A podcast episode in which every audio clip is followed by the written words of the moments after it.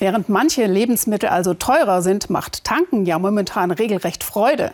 An der Zapfsäule fühlen wir uns plötzlich um 20 Jahre zurückversetzt. Der Sprit ist sensationell billig, klar bei einem Rohölpreis von um die 30 Dollar.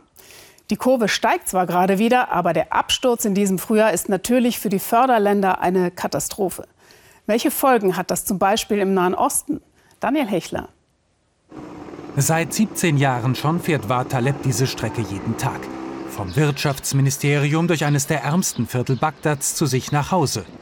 280 Euro verdient der Beamte mit seinem Job pro Monat. Wegen der Ölkrise sind es künftig 100 weniger. Ein bitterer Einschnitt. Wie er damit seine Familie noch durchbringen soll, ist ihm schleierhaft. Ich will meine Kinder gut erziehen, ihnen eine Ausbildung, eine Zukunft ermöglichen. Wenn ich das nicht mehr kann, was soll ich tun? Mit meinem ältesten Sohn Haider, mit Murtad, Zara, Benim. Ich werde wohl ein Kind aufgeben müssen, aus der Schule nehmen. Am Öl hängt das Wohl und Wehe des Irak. Etwa 90 Prozent der Staatseinnahmen stammen aus Geschäften mit dem schwarzen Gold, fließen in den aufgeblähten Staatsapparat mit Millionen Beschäftigten. Seit dem Einbruch der Ölpreise fehlen im Haushalt jeden Monat 4,2 Milliarden Euro. Brechen Gehälter ein und Jobs weg, drohen neue Unruhen. Schon jetzt liegt die Zahl der Arbeitslosen bei mehr als 36 Prozent. Die Infrastruktur ist marode, die neue Regierung hat kaum Rückhalt in der Bevölkerung. All das wird die Wut und Unzufriedenheit in weiten Teilen der irakischen Bevölkerung vergrößern. Deshalb wird es zu heftigen Protesten gegen die Regierung schon in naher Zukunft kommen. Es ist die schlimmste Ölkrise seit den 70er Jahren.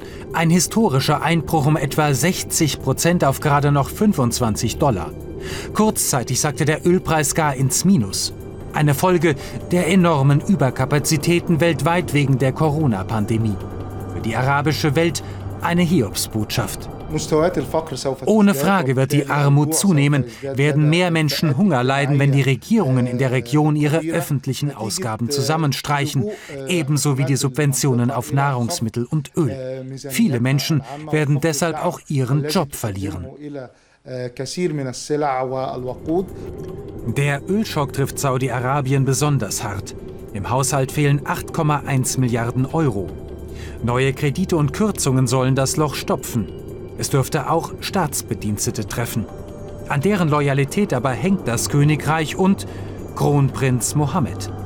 Dessen Vision 2030 droht zu zerbröseln. Mit Reformen und Prestigeprojekten wie der neuen Technologiestadt Neom wollte er Saudi-Arabien modernisieren, vom Öl unabhängig machen. Dafür fehlt nun das Geld. Diese Krise wird die Vision 2030 von Kronprinz Mohammed treffen. Viele Projekte werden eingestellt oder verschoben werden. Das NEOM-Projekt kostet mehr als 500 Milliarden Dollar. Dahinter steht jetzt ein dickes Fragezeichen. Am Tropf Saudi-Arabiens wiederum hängen auch Ägypten und Jordanien. Kronprinz Mohammed unterstützte Präsident Sisi und König Abdullah II. mit Milliardensummen. Tausende Arbeiter aus ärmeren Ländern der Region bangen um ihren Job in Saudi-Arabien. Für Militärabenteuer wie im Jemen könnte ebenfalls das Geld ausgehen. Vor fünf Jahren startete Saudi-Arabien seine Offensive gegen die Houthi-Rebellen. 185 Millionen Euro täglich soll der Krieg verschlingen. Der Erfolg aber bleibt bis heute aus. Tausende sterben, Millionen leiden Hunger. Nun hat Saudi-Arabien eine Waffenruhe verkündet, ein Hoffnungsschimmer. Gleichzeitig wittern auch Terroristen in der Krise ihre Chance.